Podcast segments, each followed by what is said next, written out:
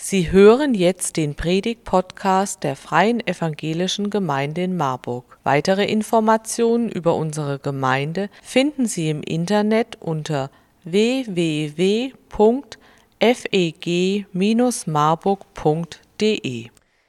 Liebe Gemeinde, wir sind auf der Suche. Wir sind gerade als Gemeinde auf der Suche nach Hirten oder Hirtinnen. Ich habe gelernt, die korrekte Bezeichnung wäre, wir sind als Gemeinde auf der Suche nach Tierwirten oder Tierwirtinnen in der Fachrichtung Schäferei. So sagt man das heute. Der Dienstbeginn, wir würden ihn anvisieren für November 2022 und die Arbeitszeit wäre erstmal befristet auf vier Jahre und auch wenn es unterschiedliche Aufgaben gibt, die dazugehören, so könnte man das Ganze zusammenfassen. Es geht darum, 160 ausgewachsene Mitgliedsschafe zu weiden, plus diverse Lämmer, manche von denen sind gerade nach unten gegangen, plus Besucherschafe und Gastschafe der Gemeinde. Und in der Bibel wird immer wieder beschrieben, manchmal auch in Form von Katalogen, was diese Hirten oder Hirtinnen mitbringen sollten. Untadelig, schreibt Paulus, Mann einer einzigen Frau, nüchtern, besonnen, würdig, gastfrei, Geschickt im Lehren übersetzt Luther kein Säufer, nicht gewalttätig, sondern gütig, nicht streitsüchtig, nicht geldgierig. Einer, der seinem eigenen Haus gut vorsteht und gehorsame Kinder hat in aller Ehrbarkeit. Bei der Bezahlung richten wir uns nach dem Tarifvertrag für Älteste im Bund Freie Evangelischer Gemeinde. Deswegen entfällt die Bezahlung, es sei denn, ihr macht es so wie ich und studiert nochmal fünf Jahre Theologie, lasst euch als Pastor anstellen, dann sitzt ihr tatsächlich bezahlt im Ältestenkreis. Und Bewerbungen könnten eingereicht werden bis zum 31. Mai 2022, allerdings auch nicht von euch selbst, sondern jemand anderes müsste euch empfehlen. In unserem Leben werden wir immer wieder geleitet. Geleitet zu werden gibt Orientierung, Sicherheit und bewahrt uns vor Gefahren. In Marburg zum Beispiel gibt es ein Parkleitsystem, damit man weiß, wo man parken kann. Die B3 hat sowohl links als auch rechts, als auch in der Mitte Leitplanken, die uns vor Unfällen schützen sollten oder davor, von der Fahrbahn abzukommen. Und auf vielen unserer Häuser stehen Blitzableiter, die uns ebenfalls schützen sollen. Und seit dem Beginn unseres Lebens erfahren wir, wie wichtig Leitung ist. Wir werden geleitet durch unsere Eltern. In einem Sportverein gibt es einen Trainer und oft einen Kapitän. In einem Chor oder Orchester gibt es einen Dirigenten. In der Schule leiten uns Lehrer und die Schulleiterin. Durch die Stadt führt uns ein Stadtführer. In euren Berufen gibt es Vorgesetzte und die Unternehmensleitung. Und in der Politik werden wir angeleitet von Ministern und von Richtern. Und besonders in Krisenzeiten erfahren wir, wie wichtig, wie bedeutsam gute Leitung ist. Und zwei Jahre Pandemie, als auch jetzt der Krieg in der Ukraine führen uns vor Augen, welche gravierenden Folgen sowohl sehr gute Leitung haben kann, als auch sehr schlechte Leitung. Und im Neuen Testament legen die Verfasser inspiriert vom Heiligen Geist einen hohen Wert auf Leitung. Und auch wenn es um mehr geht als um menschliches Handeln, denn es geht viel mehr um Gottes Wirken mit und durch Menschen, geht es trotzdem Jesus und den Apostel immer wieder darum, fähige Menschen in die Leitung zu berufen. Und mir ist es wichtig, bezüglich unserer anstehenden Ältestenwahl ein paar Gedanken an euch zu richten zur Leitung. Und ich habe zwei besondere Zielgruppen im Blick. Auf der einen Seite, wenn du hier sitzt heute Morgen oder vielleicht auch zu Hause am Bildschirm und dich fragst, bin ich eigentlich einer dieser Ältesten? Bin ich einer dieser Hirten, die wir suchen, einer der neuen Gemeindeleiter?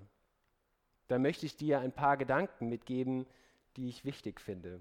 Und auf der anderen Seite möchte ich zu dir sprechen, wenn du Gemeindemitglied dieser Gemeinde bist, weil du Empfehlungen aussprechen darfst und sollst und du am Ende Anfang November wählen wirst. Und frag dich gerne, wen möchte ich vorschlagen, wen habe ich im Kopf. Und selbst wenn du nicht wahlberechtigt bist, kein Mitglied unserer Gemeinde, dann nimm gerne etwas mit über gute Leitung. Und du darfst trotzdem Menschen ermutigen, sich aufstellen zu lassen. Und du darfst für einzelne Personen beten, als auch für uns als Gemeinde, dass wir da fähige Menschen finden. Paulus schreibt in der Apostelgeschichte 20, Vers 28 folgendes, beziehungsweise Lukas schreibt es auf, das, was Paulus sagt. So habt nun Acht auf euch selbst und auf die ganze Herde, in der euch der Heilige Geist eingesetzt hat, zu Aufsehern, Luther übersetzt Bischöfe, zu weiden die Gemeinde Gottes, die er durch sein eigenes Blut erworben hat. Von all den vielen Bildern, die Paulus hätte verwenden können, um über gute Leitung zu sprechen, greift er sich eines heraus, nämlich das Bild der Hirten. Und ich möchte anhand dieser Textstelle euch vier Gedankenanstöße mitgeben, die aus meiner Sicht für gute Leitung in Gemeinde sprechen. Doch erst einmal zu dem Kontext dieser Aussage. Paulus war auf seiner dritten Missionsreise nach Ephesus bekommen, gekommen und er verbrachte dort drei Jahre und er predigte und Menschen kamen zum Glauben. Der Heilige, der Heilige Geist wirkte in der ganzen Provinz Asia. Und wahrscheinlich ist zu dieser Zeit, sind zu dieser Zeit auch die sieben Gemeinden der Sendschreiben aus der Offenbarung entstanden. Und Menschen unterschiedlicher Herkunft reisten durch Ephesus, die drittgrößte Stadt im Römischen Reich. 250.000 Einwohner schon damals. Gelegen an einer der großen Handelsstraßen von Ost nach West hatte die Stadt großen Wohlstand und Reichtum erlangt und allein in dem Theater hatten 25.000 Menschen Platz. Und genau hier verbreitete sich die Botschaft von Jesus Christus. Und in Ephesus gab es ein zentrales Heiligtum, den Tempel der Artemis, eines der sieben Weltwunder der Antike, viermal so groß wie das Parthenon heute in Athen. Doch diese Stadt war kein leichtes Pflaster. Denn die Botschaft von Jesus Christus stand in einem radikalen Widerspruch zu dem, was die Menschen damals glaubten und wie sie sich verhielten. Und Paulus geriet mit den Menschen aneinander, insbesondere mit zwei Berufsgruppen. Auf der einen Seite, ich lese es mal nach, damit ich es richtig sage, mit der Gewerkschaft für okkulte Dienste und Dämonenaustreibung GODDA, als auch mit der Gewerkschaft der Silberschmiede und Souvenirverkäufer GSSSV. Weil das, was er sagte, das, was er erzählte von Jesus Christus, das passte nicht zusammen mit dem Leben dieser Menschen. Das, was Paulus lehrte, war zutiefst geschäftsschädigend und es entstand ein Riesenaufstand, der letztendlich genau dort endete, in diesem Theater, wo zigtausende Menschen aufgebracht gegen Paulus und gegen das Evangelium war. Und nur mit Not konnte der Bürgermeister diesen Aufstand beruhigen. Und dann reist Paulus weiter. Nicht, weil er Angst hat, sondern weil er weiß, das Evangelium muss noch in mehr Städte gelangen, außer Ephesus. Und dann reist er auf seine Rückreise ein paar Kilometer südlich zurück, so wie wenn er durch Gießen kommen würde und es ist ihm aber wichtig, noch ein paar letzte Gedanken an die Ältesten in Ephesus zu richten. Und er ruft sie zu sich von Marburg nach Gießen rein und gibt ihm die letzten Gedanken mit. Ephesus, kein leichtes Pflaster, ist eigentlich Marburg, ein leichtes Pflaster für Älteste. Ich habe mich das gefragt, aber nach neun Monaten habe ich mir noch nicht erlaubt, zu einem finalen Ergebnis zu kommen. Aber selbst wenn wir nach Deutschland schauen oder dem, was uns dort begegnet, müssen wir sagen, offensichtlich herausfordernd. Weil wahrscheinlich werden uns im Herbst wieder diese ätzenden Fragen nach Pandemie und Gemeinde beschäftigen und wie wir damit umgehen. Und dann stellen wir fest, dass der christliche Glaube in der westlichen Welt und in Deutschland immer weniger selbstverständlich und akzeptiert ist. Und dass uns insbesondere ethische Fragen zu einer Zerreißprobe werden für Gemeinden und für ganze Gemeindebünde und dass dafür gute Leitung notwendig ist. Nun aber, ich habe euch lange auf die Folter gespannt, vier Punkte. Wen kann ich vorschlagen? Wie muss ein Ältester für Paulus sein? Ein erster Gedanke, ein guter Ältester, ein guter Leiter, ein guter Hirte muss achtsam sein. Es ist ja interessant, das Erste, was Paulus schreibt, das Erste, was er den Ältesten sagt, ist folgendes. So habt nun Acht auf euch selbst. Und ich glaube, Paulus sagt das nicht nur, weil er denkt, gut, um eine glückliche Gemeinde zu haben, brauchen wir auch glückliche Älteste. So wie ich habe ja lange in der Wirtschaft gearbeitet, es in unserer Firma kostenlosen Kaffee gab und Firmenausflüge und schöne Firmenfeste, aber letztendlich dient es dann doch auch dazu, dass zufriedene Mitarbeiter mehr Profit machen. Doch um Gott geht es etwas anderes. Es geht tatsächlich um dich als Ältesten oder Älteste. Weil Gott weiß, und Paulus weiß es auch, auch du, vielleicht gerade du als Leiter brauchst seine Liebe und meine Unterstützung. So als ob er fragen würde, wie willst du andere leiten, wenn du selbst gerade nicht weiter weißt? Wie willst du andere lehren, wenn du selbst voller Fragen bist? Wie willst du anderen helfen, wenn alles in dir drin selbst nach Hilfe schreit? ein schönes Bild, wenn ihr äh, in den letzten Jahren wahrscheinlich weniger, aber bestimmt schon mal Flugzeug geflogen seid. Dann steht ja vorne dann die Stewardess oder der Steward und gibt euch diese Sicherheitseinweisungen. Und das, was sie sagen, ist, nimm dir zuerst die Sauerstoffmaske und zieh sie dir auf dein eigenes Gesicht und dann hilf anderen. Als Ältester achte zuerst auf dich selbst und dann auf andere. Und das, was damit gemeint ist, ist jetzt nicht Versorgung durch Nahrungsmittel oder warme Kleidung, sondern das Wort, was hier steht, was Luther mit Acht haben übersetzt, das hat auch die Bedeutung, in Beziehung mit Jesus zu leben, am Glauben festzuhalten. Denn das steht für Paulus immer im Zentrum. Beziehung zu Jesus ist das, was uns Kraft gibt. Als Gemeindemitglied, als Ältester gleichermaßen. Und dann erst hab Acht auf die ganze Gemeinde. In unserer Satzung steht Folgendes. Der Ältestenkreis hat die Gesamtgemeinde geistlich zu führen, seelsorgerlich zu betreuen und organisatorisch zu leiten. Und die einzelnen Aufgaben sind dabei unfassbar vielfältig. Aber im Kern geht es um eine Sache, nämlich die Gemeinde als Gemeinschaft der Glaubenden in ihrer Beziehung zu Jesus anzuleiten. Und Paulus weiß, dass das nicht leicht wird. Nur wenige Verse danach schreibt er, denn das weiß ich, dass nach meinem Abschied reißende Wölfe zu euch kommen, die die Herde nicht verschonen werden. Auch aus eurer Mitte werden Männer aufstehen, die Verkehrtes reden, um die Jünger an sich zu ziehen. Es ist das eine, wenn die Herde von außen bedroht ist. Wenn Wölfe den Berghang runterkommen und man sich nach außen verteidigen muss, noch viel schwieriger, so wie es in Ephesus der Fall war, dass die Wölfe im Schafspelz von innen herkommen. Und das, was sie machen, ist, sie wollen nicht die Christen in Ephesus körperlich umbringen. Das gibt dieses Bild nicht her, sondern das, was die Wölfe machen wollen, ist folgendes.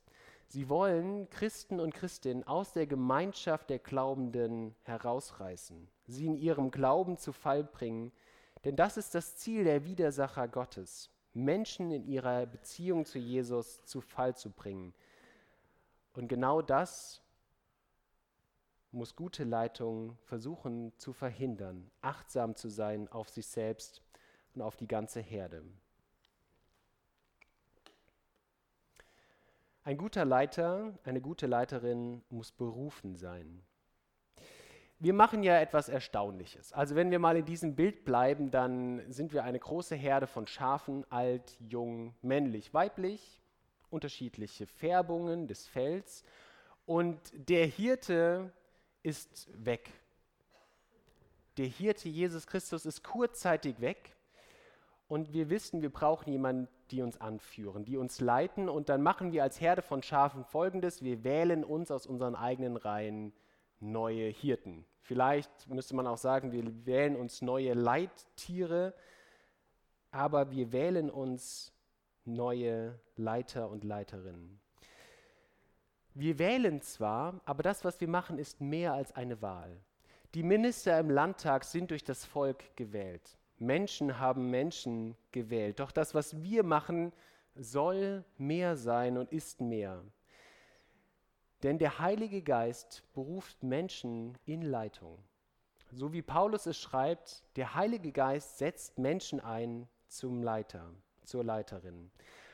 Und wir wählen, weil wir sagen, wir als Christen und als Christin tragen ja den Heiligen Geist alle in uns, gleichwertig alle in uns. Und durch unsere Wahl bringen wir das zum Ausdruck.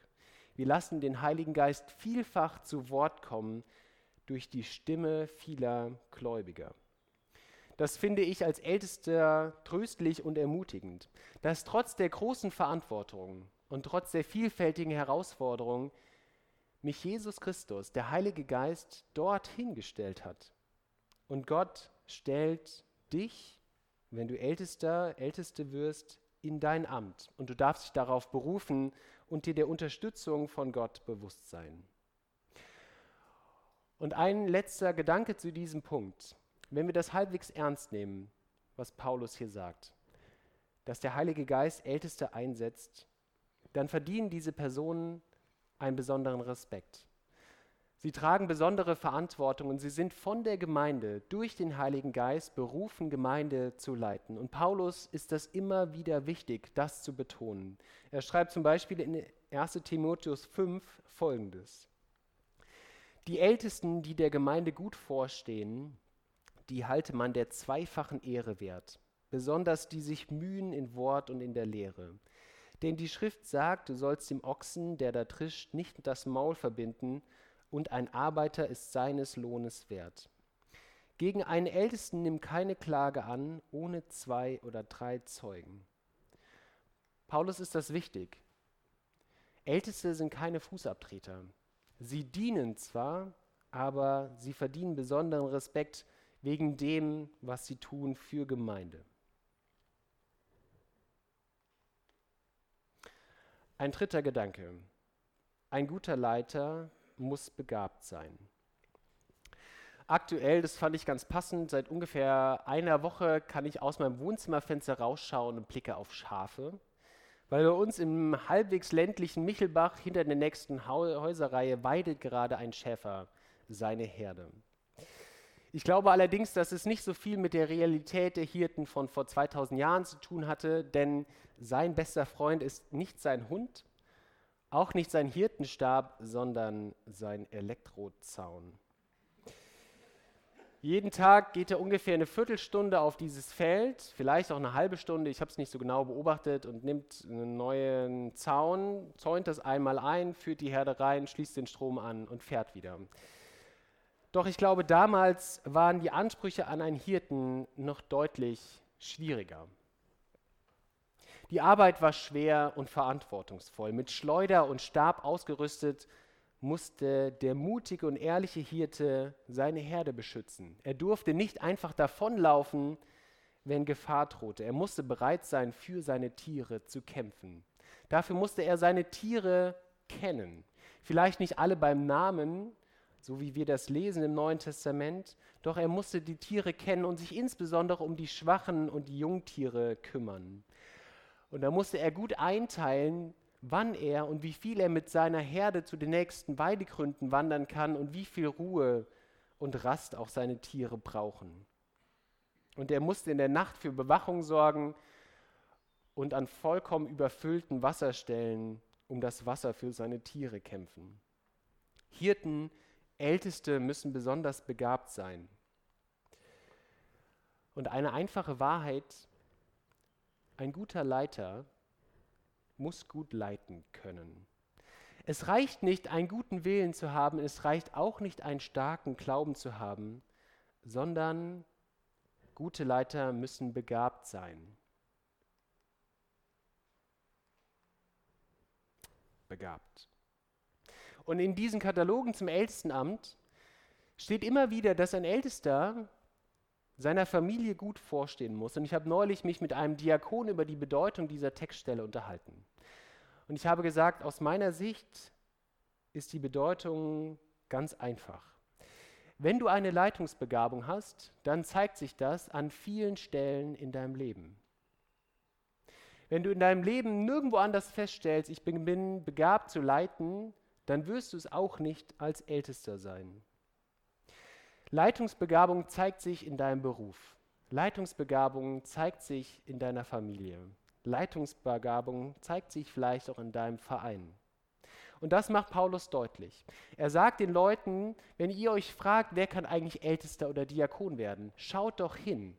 Am besten fragt die Familienmitglieder, fragt die Arbeitskollegen, fragt die Menschen, mit denen sie Sport treiben, mit denen sie vielleicht in einem Team zusammenarbeiten. Denn dort wird deutlich, hat diese Person eine Leitungsbegabung.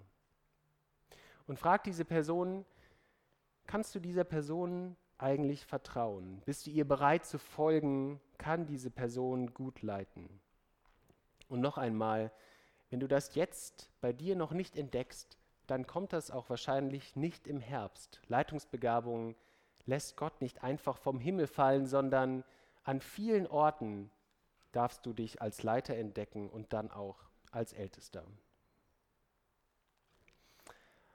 Ein vierter und letzter Punkt. Ein guter Leiter muss motiviert sein.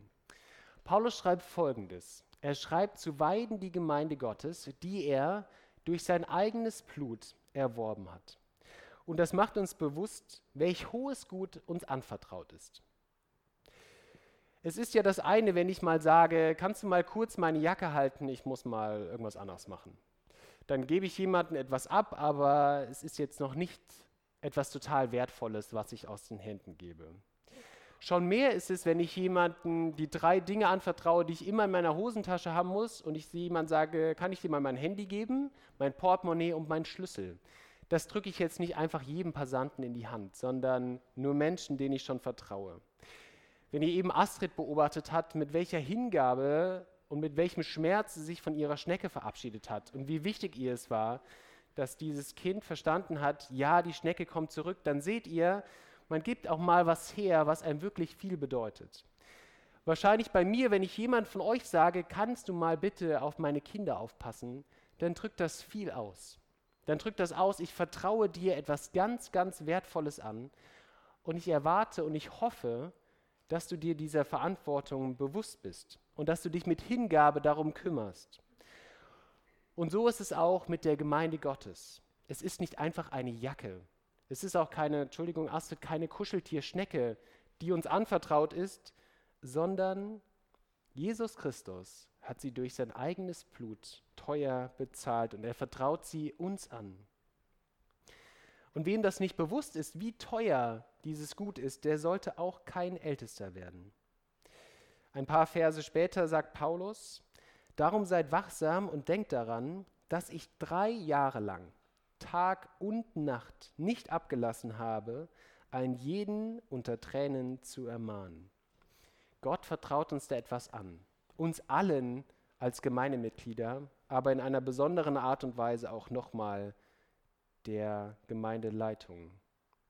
Und unsere Aufgabe ist es, sie zu hüten und zu pflegen, auf sie zu achten, wie auf unseren eigenen Augapfel. Vier Gedanken habt ihr gehört, was einen guten Leiter, eine gute Leiterin ausmacht. Achtsam, berufen, begabt und motiviert. Und zum Ende dieser Predigt gebe ich euch fünf Minuten Zeit, der Stille ins Nachdenken und ins Gebet zu kommen und darüber nachzudenken, wen könntet ihr vorschlagen? Vom 1. Mai bis zum 31. Mai könnt ihr Vorschläge einreichen beim Wahlausschuss. Und es ist eine wichtige Frage, eine Weichenstellung für Gemeinde, wen man vorschlägt. Und ich lade dich ein, dass dich dabei folgende Fragen beschäftigen. Wenn du selbst darüber nachdenkst, Ältester, Ältester, Ältester oder Älteste dieser Gemeinde zu werden, dann frag dich folgendes. Führe ich eine lebendige Beziehung zu Jesus? Höre ich Gottes Ruf in dieses Amt? Erlebe ich mich als fähiger Leiter oder als fähige Leiterin? Habe ich das Beste für Gemeinde Jesu im Sinn?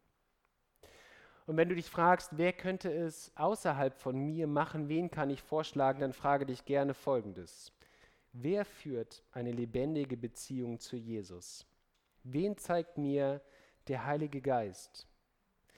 Wen erlebe ich ich, nicht mich? Wen erlebe ich als einen fähigen Leiter? Und wer hat das Beste für die Gemeinde Jesu im Sinn?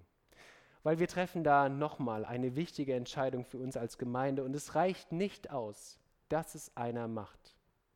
Das reicht nicht aus, sondern wir brauchen fähige Leiter und Leiterinnen. Und wir nehmen uns jetzt fünf Minuten Zeit, um uns damit zu beschäftigen, ins Gebet zu gehen, nachzudenken, wen uns Jesus, wen uns der Heilige Geist aufs Herz legt.